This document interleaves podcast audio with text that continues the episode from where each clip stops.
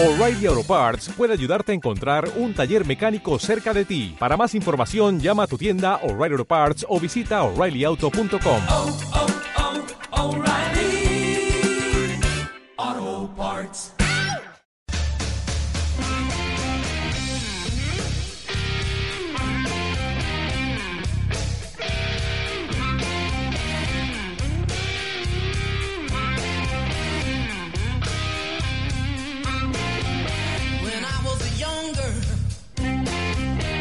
about 12 years old, I couldn't do nothing to save my doggone soul. My mama told me the day I was born, she said, sing the blues child, sing it from now on. I'm a woman. I can sing the blues.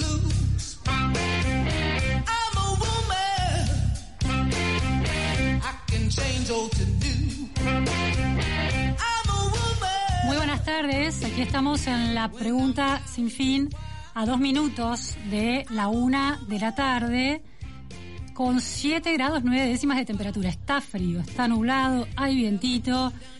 Más vale usar guantes porque caminar por la calle con ese viento va congelándote de a poquito. Pero bueno, bancamos este frío este, otoñal, no, de invierno, ya empezó el invierno, el 21 de junio. Muchas cosas están pasando hoy en la Argentina que desordenan, por ejemplo, la vida de la gente con eh, la, los piquetes de los transportistas de gasoil en distintas autopistas y eh, rutas del país y ese parate de ingreso, colas de 6 kilómetros en la eh, autopista La Plata-Buenos Aires, por ejemplo, que empezaron a marcar el ritmo del día desde muy temprano. Después también novedades en torno al eh, ya legendario avión venezolano-iraní que aterrizó en Buenos Aires, en Ezeiza, y generó una causa judicial. La fiscal de la causa ha ordenado, imputó al piloto y está eh, investigando las identidades, la carga, los motivos por los que llegaron. Avanza esa causa. Eh, la justicia sigue decidida a pesar de la minimización que se hace desde el gobierno de esa cuestión. Y por otro lado, repercusiones que tienen que ver con el discurso de la vicepresidenta el lunes y los movimientos sociales. Esas repercusiones siguen generando debate porque, bueno, sabemos que la política social en la Argentina es un ítem importantísimo del, eh, de las cuentas públicas, el modo en que se realiza, se lleva puntos del eh, porcentajes del PBI, eh, del presupuesto nacional, que en términos de PBI son altos, eh, y generan también la pregunta acerca de su efectividad. El- Esta política pública de contención social, ¿qué grado de efectividad tiene? Ha crecido el gasto, pero ¿qué grado de efectividad tiene? Sabemos que la pobreza rozó, pasó, superó el 50%, se está moviendo entre el, el 48 largo y el 50 y algo poquito, a pesar de todas estas ayudas que se empezaron a instalar en la Argentina desde el primer eh, kirchnerismo post-2001. De eso vamos a hablar ahora y vamos a escuchar un poco cuáles fueron las palabras de la eh, eh, vicepresidenta Cristina Fernández de Kirchner ese día, el lunes, que generaron tanta reacción y tanto debate en torno a la, mm, bueno, al peso de los movimientos sociales en la política social que se implementa desde el Estado. La escuchamos a la vicepresidenta. El peronismo no es depender de un dirigente barrial para que me dé el alta y el ba- la baja, no, y sobre todo las mujeres, que son las más explotadas. Bueno, ahí estaba la vicepresidenta, el peronismo no es eso. La cuestión aquí es eh, qué es el peronismo, dónde están los movimientos sociales, cuánto aporte hacen. El presidente Alberto Fernández respondió a los dichos de la vicepresidenta que también hablaban de, no estaban en ese audio, pero este, la presiden- vicepresidenta habló de si el Estado tiene el monopolio de la fuerza legítima esto es un concepto este, institucional acerca de qué es un Estado, ¿cómo no va a tener el monopolio de la política social? Y cuestionó la eh, tercerización en los movimientos sociales. El presidente Alberto Fernández le contestó, movimientos sociales por Alberto Fernández. Y yo le quiero agradecer a las organizaciones sociales que estuvieron al lado nuestro ayudándonos a contener definitivamente a esos sectores más vulnerables, llevando solidaridad donde la solidaridad no existía, llevando compromiso donde el compromiso no existía. Y quiero agradecérselos, aun cuando algunas hagan picardías, que nosotros no convalidamos. Lo que no es bueno es generalizar. No esperen que yo generalice mi eterna deuda de gratitud para con cada una de esas organizaciones. Bueno, mi eterna deuda de gratitud para con cada una de esas organizaciones. El presidente Alberto Fernández respondiéndole a la vicepresidenta sin mencionarla eh, acerca del peso que, según su perspectiva, tienen las organizaciones sociales. También destacó mucho la importancia de las organizaciones sociales durante la crisis de la pandemia y la necesidad de llegar a barriadas muy humildes a las que el Estado difícilmente llega y el rol que tuvieron las organizaciones sociales ahí. Estas palabras las escuchamos en un acto que compartió con el Nobel de la Paz Adolfo Pérez Esquivel para lanzar el Foro Mundial de Derechos Humanos. Eh, vamos a analizar esa cuestión con uno de los eh, referentes de las organizaciones sociales, el dirigente del movimiento Evita, Chino Navarro, después, en unos minutos. Para aquellos que se quieran comunicar, lo pueden hacer al WhatsApp al 11 21 87 1067. También pueden eh, seguirnos por Twitter, arroba FM Millennium o arroba Vázquez Luciana. Y nos pueden escuchar por radio 106.7 y también en streaming fmmillennium.com.ar.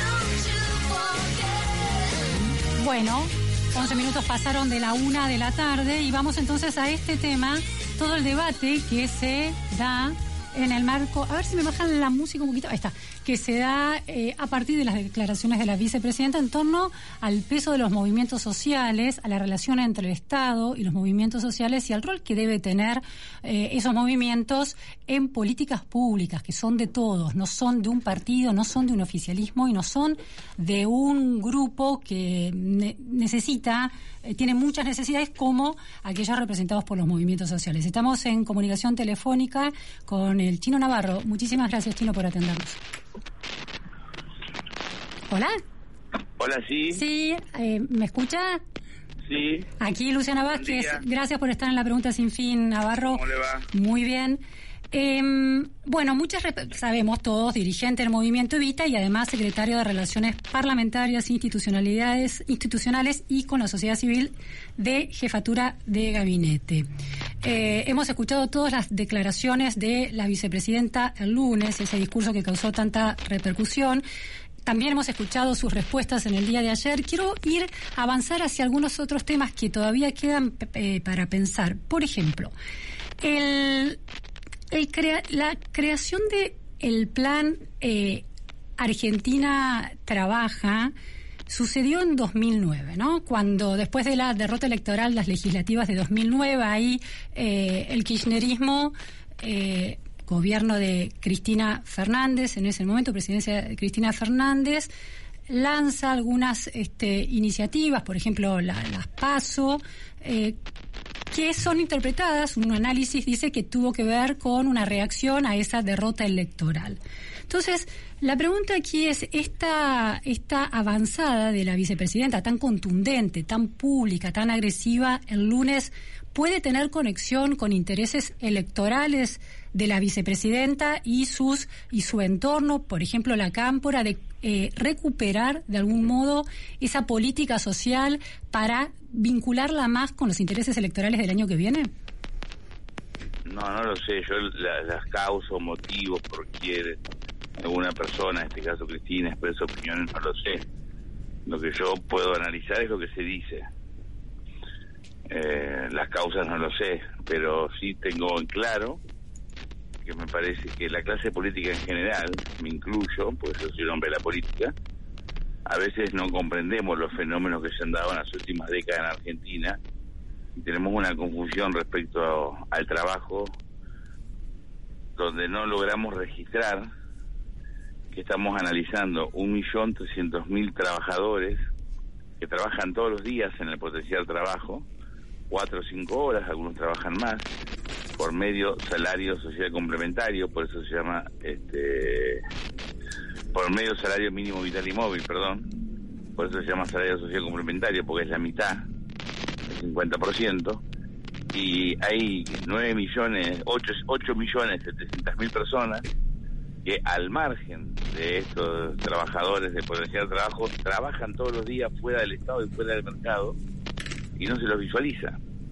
Nosotros estamos planteando a través de proyectos concretos, por ejemplo, el monotributo productivo, que estos trabajadores tengan acceso a ese monotributo que se apruebe en el Congreso, para que puedan ser registrados por el Estado y no solamente tener una política fiscal hacia ellos, de registro y que verbalmente vayan pagando en función de los servicios que realizan y el- la tarea que llevan adelante, el trabajo o del empleo, sino también este, créditos no bancarios, una política crediticia para fortalecer su posibilidad de tener un ingreso digno y no un ingreso de subsistencia. Lo mismo mejorar las cadenas de comercialización. Pero Navarro, es déjeme, déjeme eh, plantearle esto. Eh, usted dice que hay poco registro de lo que está sucediendo en la Argentina, del nivel de fragmentación social de estos sectores vulnerables, muy vulnerables. Ahora, ¿no parecen los números de políticas sociales que se han invertido, consideremos que no es gasto, que es inversión en, en- eh, consolidar derechos de las personas desde 2002 a 2020? Eh, indican lo contrario, que el Estado ha visualizado eh, con políticas públicas y con inversión en protección dados. Yo le digo, mire, después de Brasil, que tiene un 12,6% de, eh, del PBI dedicado a protección social, la Argentina es el segundo país de América Latina con un 11% dedicado a protección social respecto del PBI. Y sin embargo, es el país comparado con Chile y Uruguay que ha logrado eh, indicadores peores en pobreza y en eh, desigualdad. Chile y Uruguay, le voy a leer una frase y ahora le digo de dónde la saqué. Chile y Uruguay gastan entre la mitad y dos tercios respectivamente en protección social en comparación con la Argentina, pero tienen índices de pobreza que representan un tercio de los niveles argentinos. Esto es un estudio de Sarazaga del politólogo jesuita Rodrigo Sarazaga. Entonces, no pareciera que la política pública no visibiliza a esos sectores. Al contrario, ha crecido el gasto, la inversión en- para proteger a esos sectores y, sin embargo, la pobreza subió, se consolida cada vez en niveles más altos. Entonces, ¿cuál es el problema aquí? su propia pregunta tiene su propia respuesta. Si, si la política, me incluyo, la tenemos tan clara, ¿por qué con semejante inversión aumenta la pobreza? Porque hacemos lo mismo y lo hacemos mal. Le voy a dar un ejemplo que, primero, eh, comparto absolutamente la mirada de Rodrigo Sarazaga, está claro. Segundo, le voy a dar un dato que es contundente respecto al desconocimiento que tiene el Estado y la política sobre la situación social de los argentinos. ¿Usted recuerda cuando se empezó a debatir el IFE? Sí. allá por el 2020, Ujú. bueno, había sectores funcionarios muy allegados a Alberto Fernández, otros muy allegados a Cristina Fernández de Kirchner, todos parte del mismo gobierno, por supuesto, que se reían cuando nosotros, en el movimiento Evita y otras organizaciones sociales hermanas, decíamos que se iban a inscribir cerca de 12 millones de personas. Nos decían que éramos dramáticos, que teníamos una mirada apocalíptica, que siempre hacíamos lo mismo, que agrandábamos el problema. No lo decían directamente, como pero daban a entender que agrandábamos el problema para nosotros estar como parte de la solución. Se anotaron 12 millones de personas. El Estado y todos esos técnicos y funcionarios, muchos de ellos muy buenas personas y muy bien formadas, creían que se iban a anotar dos, a lo sumo tres. Algún exagerado decía cuatro. Nosotros decíamos 12 y se anotaron 12 millones. ¿Por qué? Porque nosotros somos magos, porque tenemos este el ojo biónico, no, porque andamos en la calle, porque preguntamos, porque hace muchos años que convivimos con una Argentina fragmentada, en crisis, empobrecida. Pero además, pagamos casi 10 millones de IFE. Es decir, personas que no estaban alcanzadas por ningún tipo de ayuda social de la que ustedes mencionan. Es decir, esos números que usted da son absolutamente ciertos, pero no hay ninguna garantía que la aplicación se haga con equidad, con justicia, con un mapa de la pobreza donde sepamos, quién es quién. Muchas veces nosotros reforzamos a determinados sectores sociales programas que son necesarios, pero dejando eh, a la intemperie a otros sectores o a otros sectores con muy pocos recursos. No hay un- un- una utilización equitativa, eh, justa de la política social. Pero además, nuestro planteo es superador. No, no renegamos de la política social. ¿Cómo vamos a renegar de la UH que en el 2008 la presidenta Cristina Fernández de Kirchner hizo una importante transferencia de recursos en el marco de una gran crisis económica 2008-2009 que ayudó a los sectores informales a soportar esa crisis mundial que era la caída del mercado inmobiliario norteamericano. Pero no puede ser una política para siempre. Nosotros tenemos que pensar que esos porcentajes que usted dio tenemos que ir gradualmente transformándolo en inversión productiva. Está bien, Navarro, genuino. pero déjeme plantearle esta cuestión. Usted habla de un nosotros que parece referirse a eh, las organizaciones sociales y su No, conocimiento. hablo de la política, le quiero bueno, quiero pero de la política cercana Yo a los movimientos perdón, sociales. Perdón, perdón, perdón. Yo soy integrante del movimiento Evita. Yo soy un dirigente político. bien.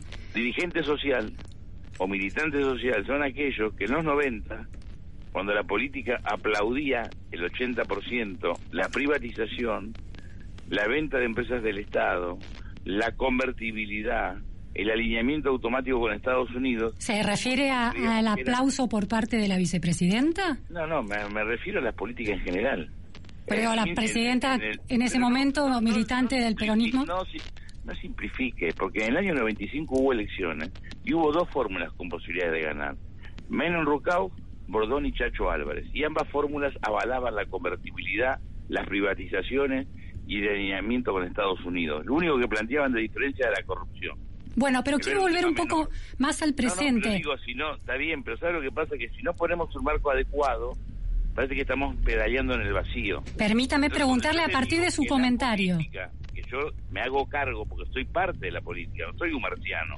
Yo era funcionario, era concejal, un funcionario menor, pero funcionario en Loma de Zamora en los 90. Me tengo que hacer cargo de lo que construimos. Nunca se hizo un balance en los 90. Tampoco nunca se hizo un balance porque perdimos en el 2015 con Macri. Bueno, Usted no tiene diagnóstico, difícilmente tenga un tratamiento adecuado. Quiero ir al tema del diagnóstico. Usted plantea que en este debate que se dio en torno al IFE en 2020 había dos miradas y ustedes, entiendo que cuando usted decía nosotros se refería a la dirigencia política que conoce la calle, que conoce la situación vulnerable, que está más vinculados con los movimientos sociales. Yo Eh, decía la dirigencia social, me exacto, porque la exactamente, bueno. Pero hago la aclaración que soy un dirigente político. Está bien, la dirigencia social, política, social, más cercana a la dirigencia, a la, gente que está ahí en la calle pasándola mal, pensaba que iban a ser millones, 12 millones y efectivamente la realidad les dio, les devolvió. Si la realidad confirmó que ustedes conocen ese problema. Pero entonces mi pregunta es, una de las eh, de las particularidades de la dirigencia del movimiento Evita es que eh, y que lo hace muy particular, muy interesante, casi como caso de estudio de politólogos que de hecho lo estudian, el tema de que es una sociedad que está, una, un movimiento social que está de los dos lados del mostrador, está en la calle pero también está en el Estado. Y esto es, no, ya, no ahora, recién, eh, con Emilio Persi, con la Secretaría de Economía Social, o con usted en esta Secretaría que depende de Jefatura de Gabinete, sino ya en el gobierno anterior de Cristina Kirchner, Pérsico también era parte en una subsecretaría. Entonces, si tienen tan claro tanto usted como Pérsico, como dirigentes sociales, rescatando ese lugar de dirigentes sociales barra políticos, el tema de la calle, ¿por qué no ha habido resultados para mejorar las condiciones de vida de la gente a pesar de recibir 11 puntos del PBI en, eh, en inversión para la protección social?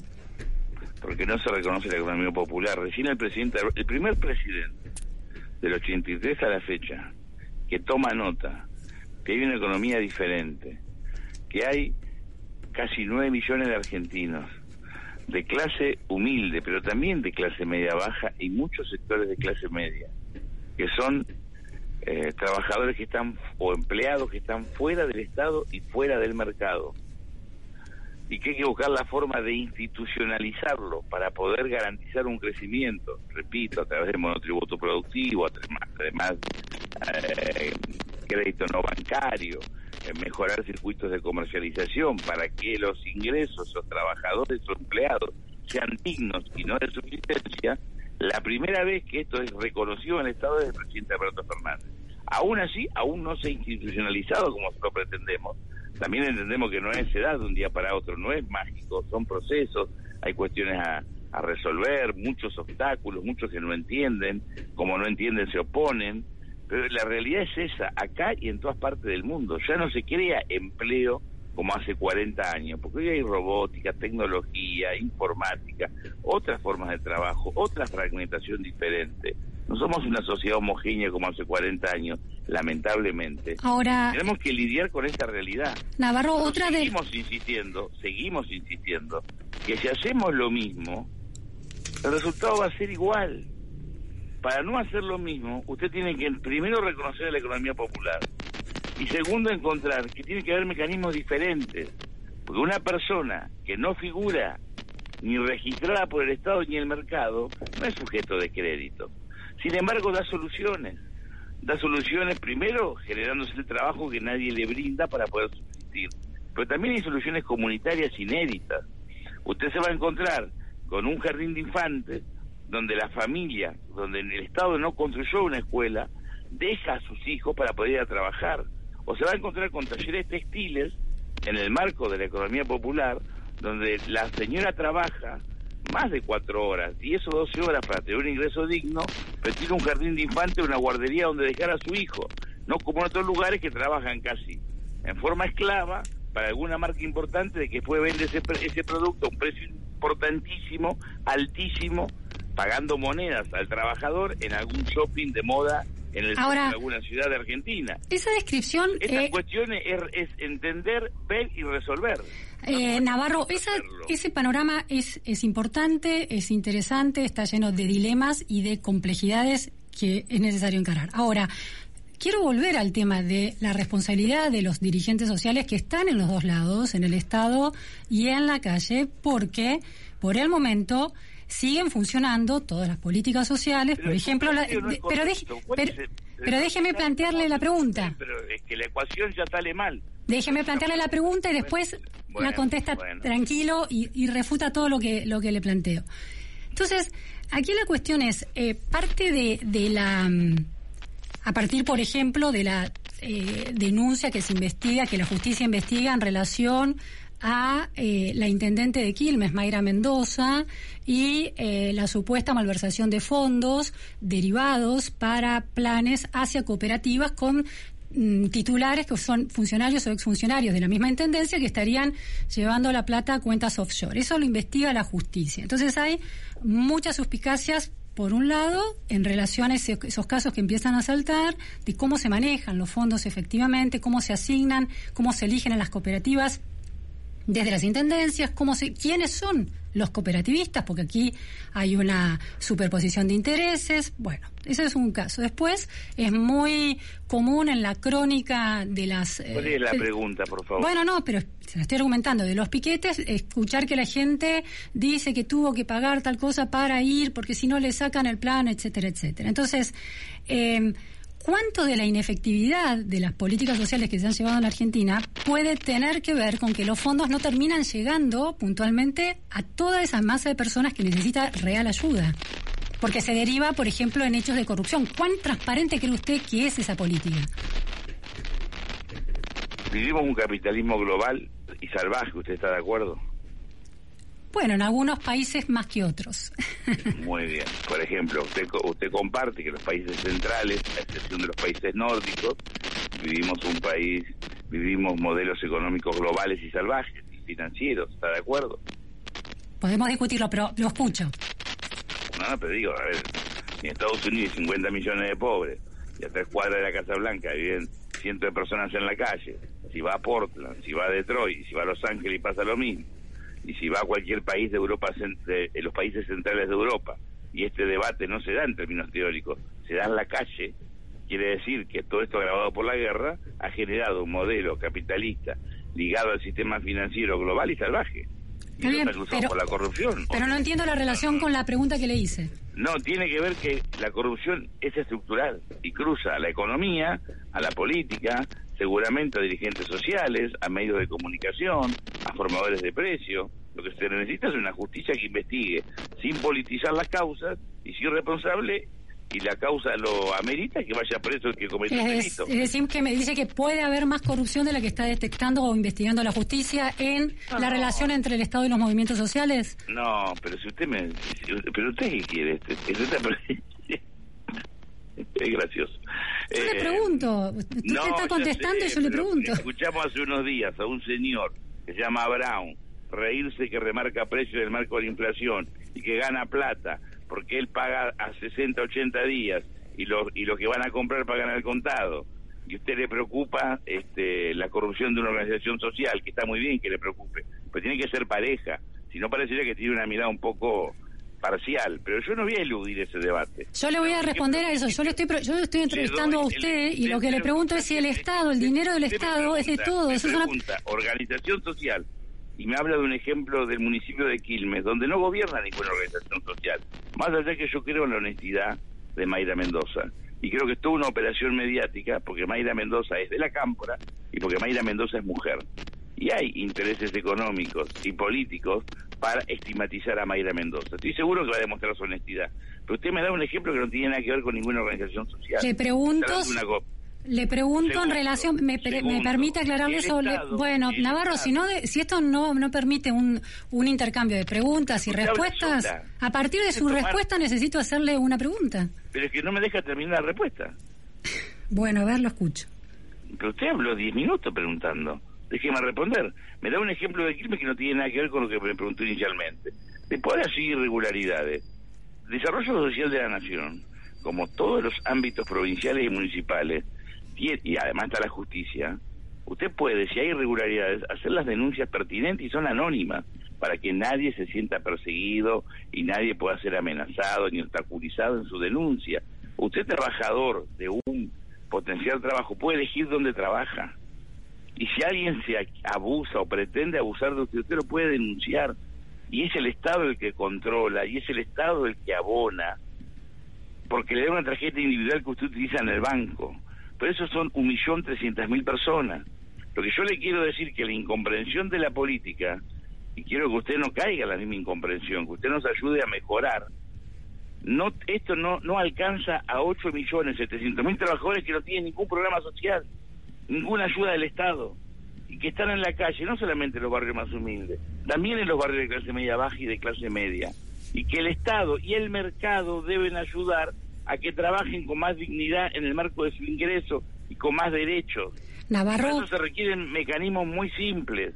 Un monotributo productivo va a permitir que cada trabajador de esos 8 millones 700 que no están registrados queden registrados, entren al radar del Estado. ¿cuál es la diferencia entre el monotributo productivo y el monotributo social que ya existe? El monotributo social es un monotributo que tiene el trabajador que está encuadrado en el potencial trabajo. El monotributo productivo es universal y lo puede tomar cualquier trabajador de estos 8 millones 700 que no están ligados al Estado ni al mercado.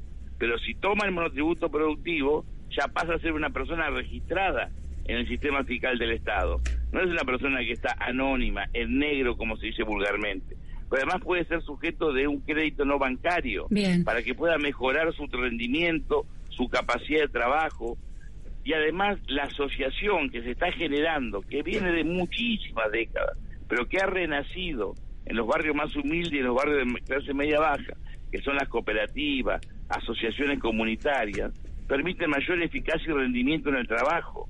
Por eso un taller textil hoy, con el potencial trabajo incluido, alguna trabajadora o algún trabajador textil, la mayoría mujeres, con guarderías adecuadas, hoy ganan entre 80 mil y 100 mil pesos. Navarro, es muy bueno. Le quiero hacer No es esta lo mismo pregunta. que trabajar en un taller Le en quiero- medio de una casa, pegado a la salada, 10 personas colgadas de la electricidad, con todo el riesgo que eso implica para que venga una primera marca, se lleve por monedas ese trabajo y lo venda por fortuna en el shopping de moda. Eso no tenemos que avalarlo. Navarro, ¿me permite hacerle una pregunta?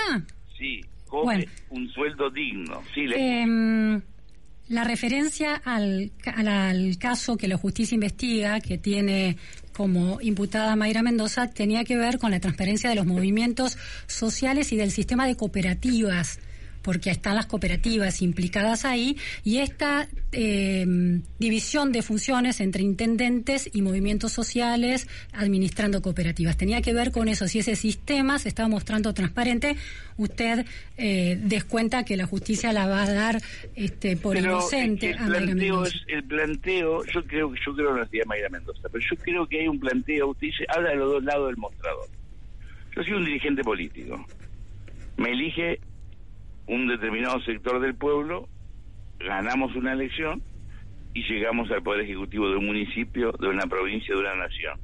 Y representamos un interés político. Luego gobernamos para todos y ocupamos un cargo público. También estamos del lado del mostrador de nuestro partido político y de quienes nos han votado para votar a todos, también los que no nos votaron, y eso no genera objeción de nadie. ¿No es una Un superposición de intereses? Le permítame que le, que le plantee esta pregunta, esta repregunta. ¿No hay una superposición de intereses entre, por ejemplo, la posición que tiene Pérsico en el Estado, eh, secretario de Economía Social, y su rol de dirigente clave de un movimiento social, cuando el Estado es el que debe dirimir la, la puja de intereses entre distintos sectores? Es decir, Pérsico es eh, parte y parte interesada por los dos lados. Entonces, como Estado debería moderar las este, las eh, respuestas al movimiento social porque tiene con que compatibilizarla con otras necesidades de quienes no por ahí no están en los movimientos sociales. Y sin embargo es el líder de un movimiento social. Digo, a Aranguren le cuestionaban que había sido un CEO de una petrolera y después sí, se lo cuestionaba porque esta- estaba pero como CEO de una sí, totalmente. puede ver mi trabajo, siempre cuestiono. Había sido CEO de una petrolera y era ministro de Energía.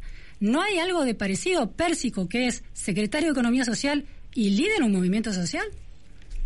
Bueno, primero, Pérsico no es dueño de una petrolera. No, no estoy en el plano, no cambia mi argumento, estoy diciendo en el plano No, no, comparativo de movimientos sociales. No es dueño de una petrolera ni dirigió IPF. Es un secretario subordinado a un ministro que a su vez está subordinado a un presidente.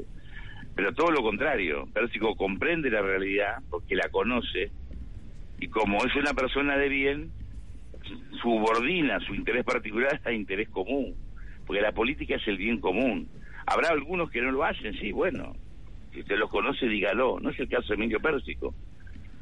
No es el caso de Emilio Pérsico, sino el movimiento Evita sería hegemónico en todos los listados de programas sociales. Y no lo es.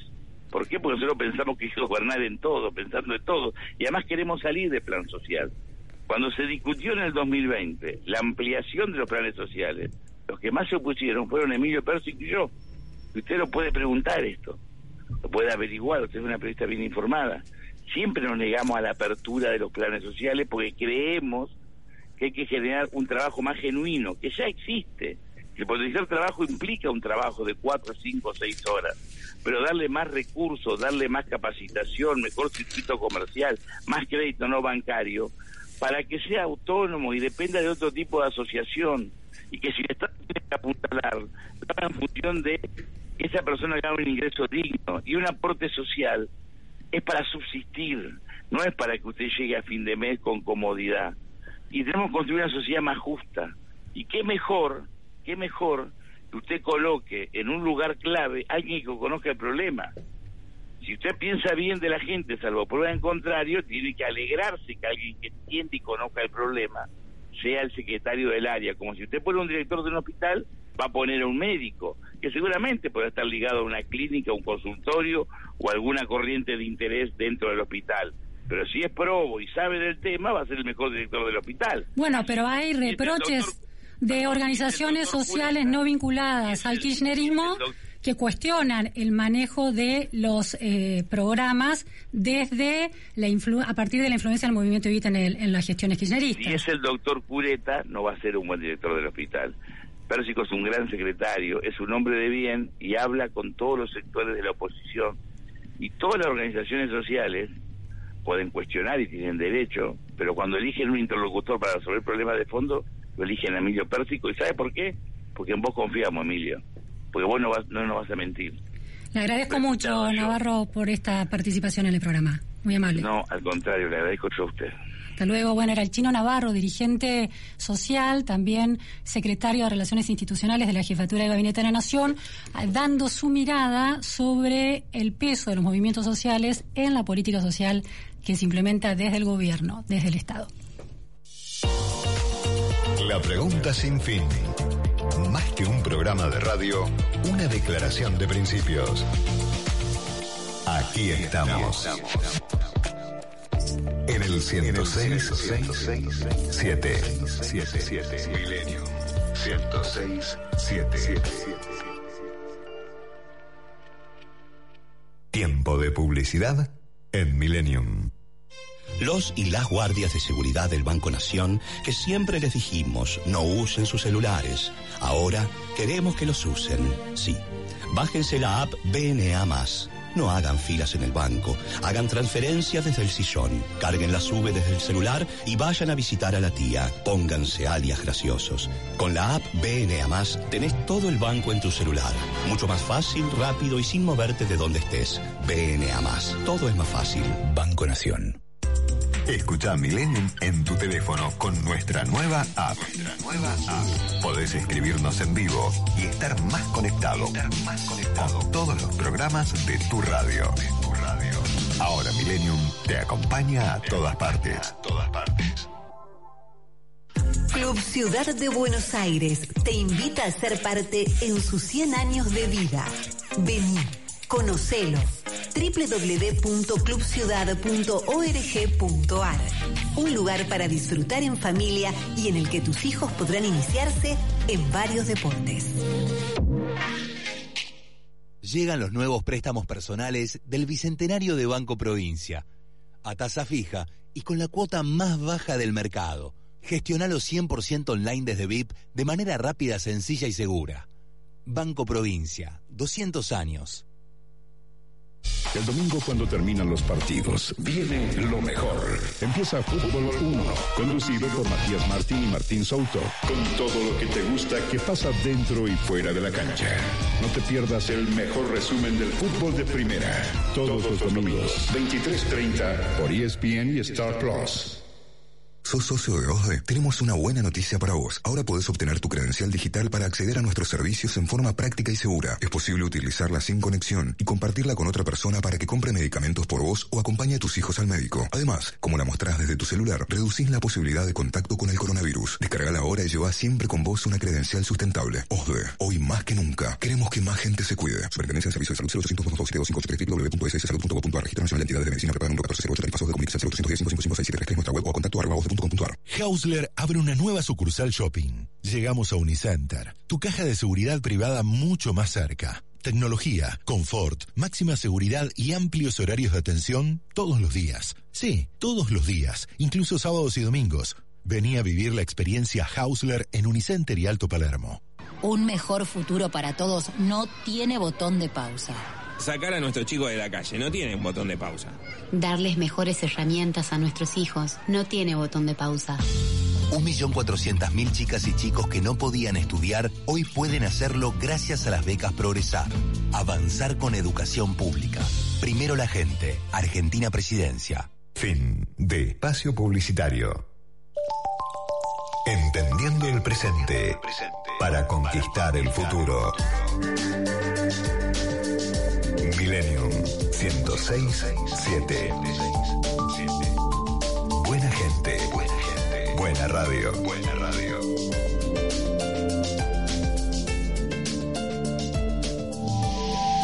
La pregunta sin fin. Luciana Vázquez te acompaña en las tardes de Millennium.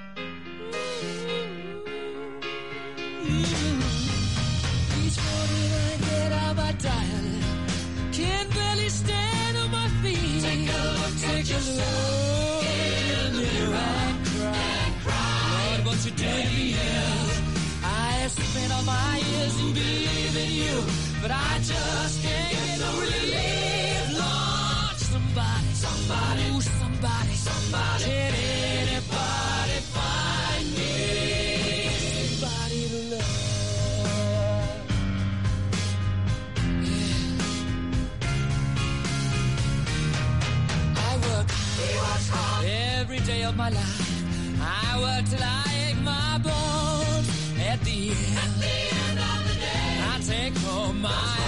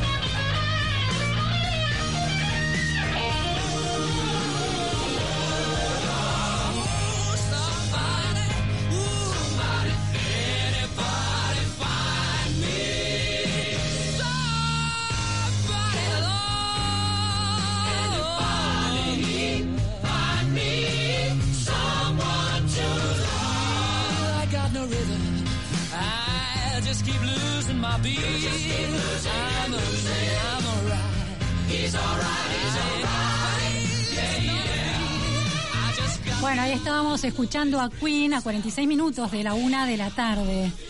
De Queen pasamos a otro este, hacedor de hits, el presidente de la Nación, Alberto Fernández. Lo escuchamos. Ahí veo al compañero de garganta profunda. Como él, miles. Uh, poderosa. No, profunda no, poderosa. Poderosa.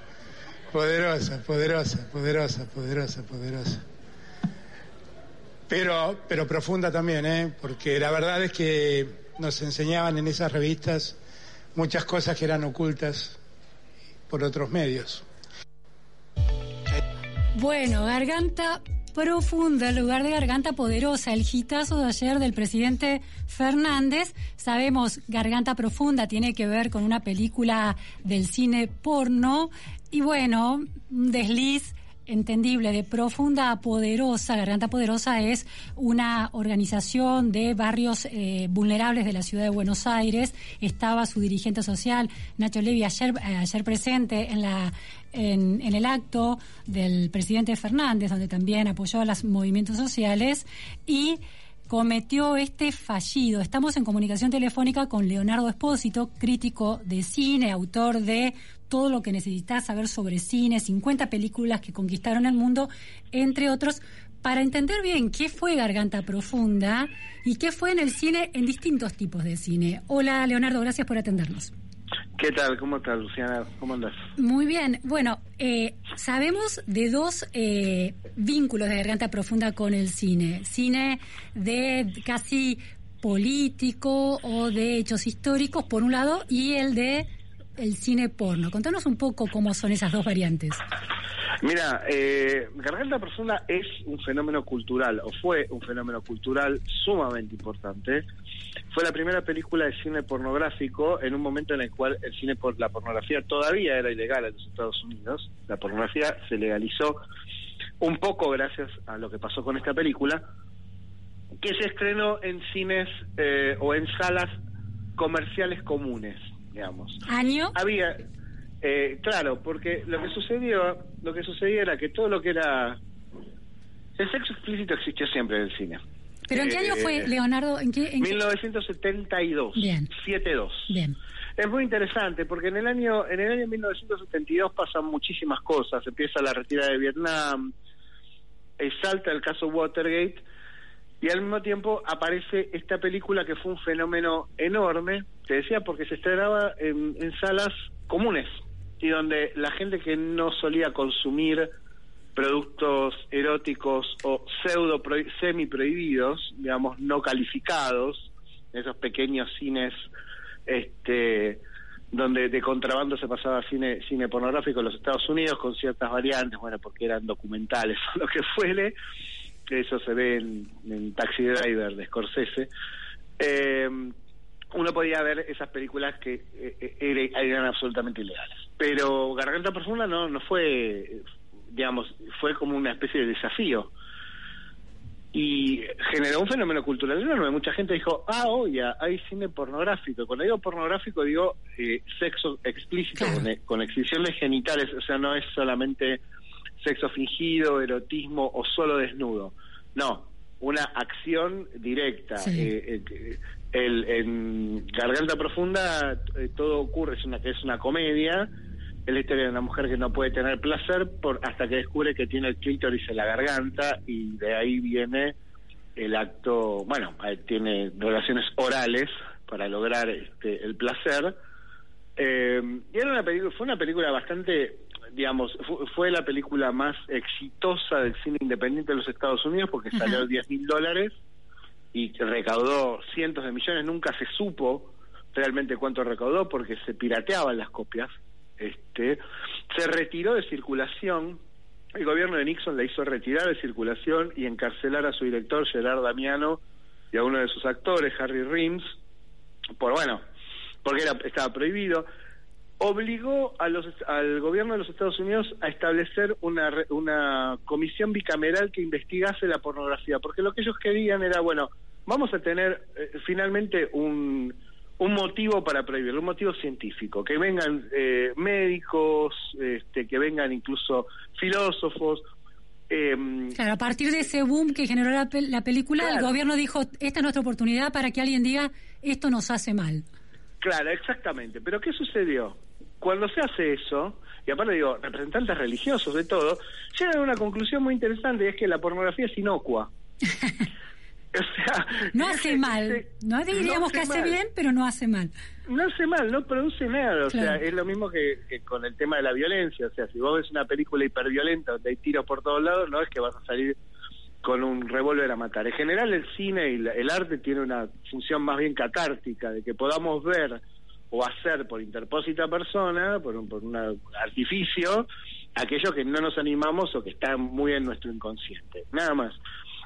Llegaron a eso, lo cual llevó a la legalización de la pornografía en el 73 y el comienzo de un boom que no duró demasiado de cine pornográfico que se estrenaba en, en salas. Pero eso cambió mucho la cultura de los Estados Unidos. Es decir, que a era le salió el tiro por la culata claramente en el tema del, eh, de prohibición de la pornografía. No encontró el argumento y generó el efecto contrario.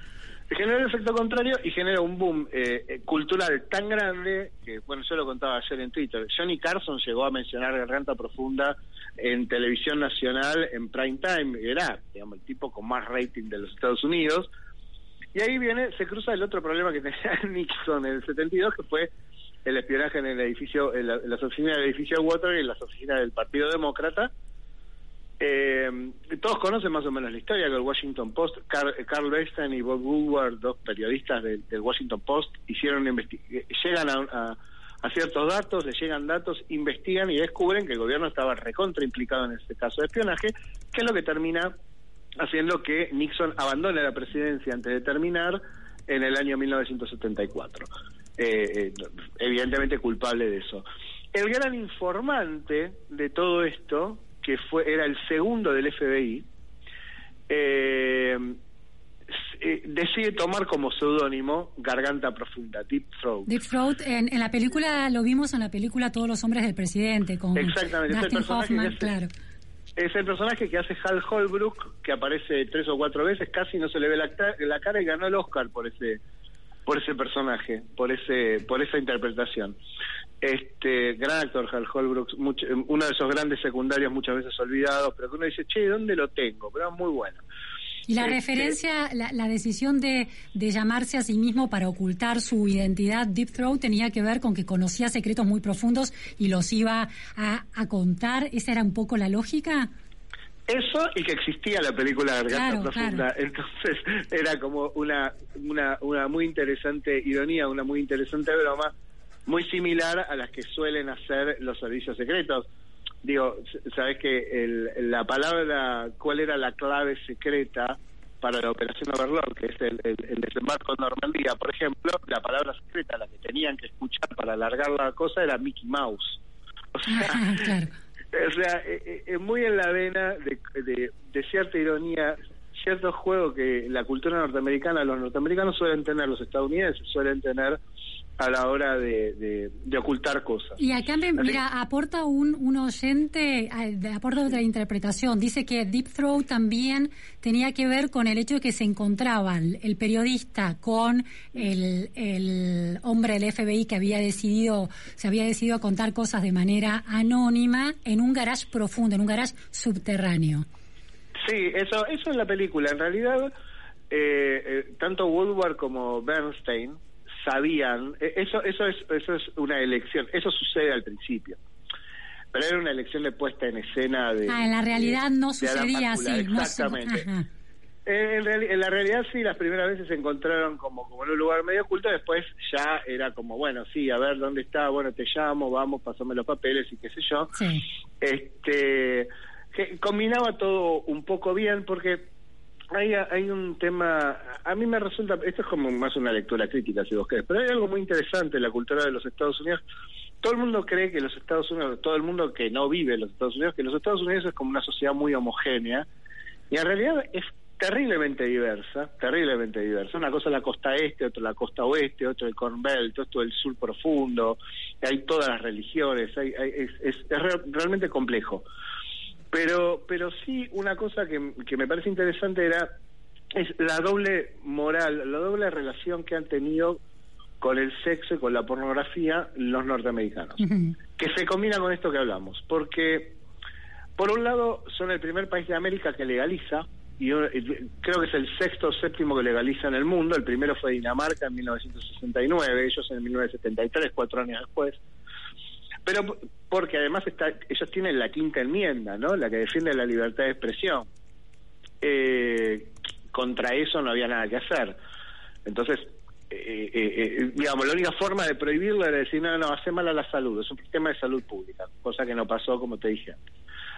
Pero lo segundo es que todo esto lo barren bajo la alfombra, es como una cosa privada, entonces también lo que es información sensible queda como bajo la alfombra. Por eso, eh, eh, digamos, eh, en la década de los 60 y de los 70, que es cuando toma muchísima fuerza eh, la investigación periodística, muchísima fuerza. ¿eh?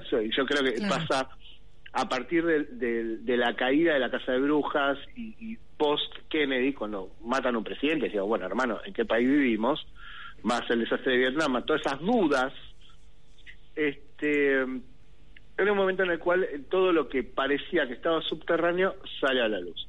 Y es un momento clave en los Estados Unidos, sobre todo del 69 en adelante, la segunda presidencia de Nixon.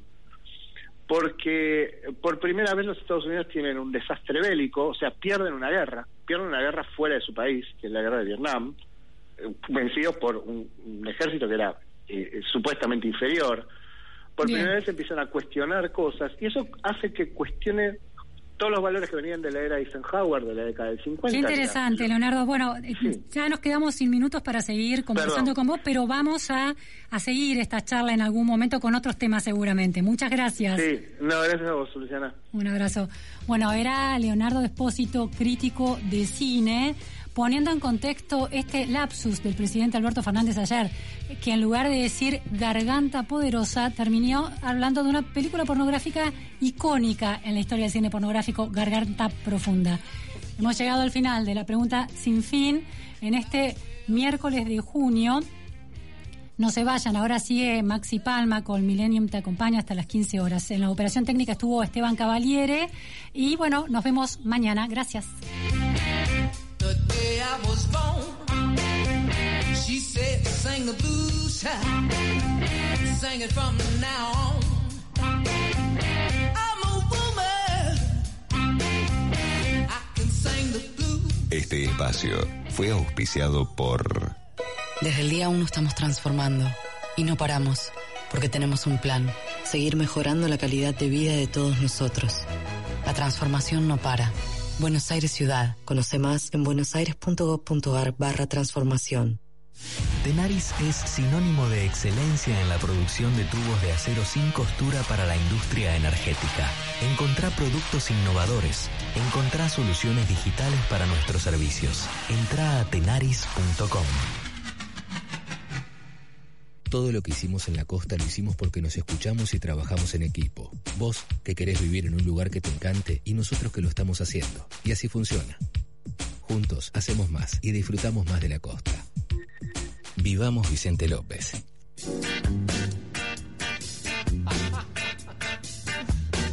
seis siete Milenio. El viento tu nombre al pasar. pasar, pasar, pasar.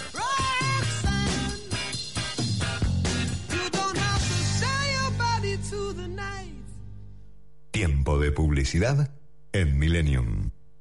Desde el día uno estamos transformando y no paramos porque tenemos un plan, seguir mejorando la calidad de vida de todos nosotros. La transformación no para. Buenos Aires Ciudad. Conoce más en buenosaires.gov.ar barra transformación. Llegó Podcast Millennium. Los programas de tu radio, sus mejores entrevistas, sus mensajes y su música. Podés volver a escucharlos cuando y donde quieras. Encontranos en nuestra página www.fmmillennium.com.ar o en Spotify como FM Millennium. Podcast Millennium. Las cosas más sencillas de la vida molto importantes, no se olvidan. La pasta del domingo, la alegría y el aroma pomarola en la la cocina. Por calidad, molto conviene, porque si es molto, molto bene. Molto, siempre junto a las familias argentinas. Lava Autos Planeta. El mejor servicio al mejor precio. Encontranos en Monroe 1601, esquina Montañeses, a 100 metros de Avenida Libertador. De lunes a sábados, en el horario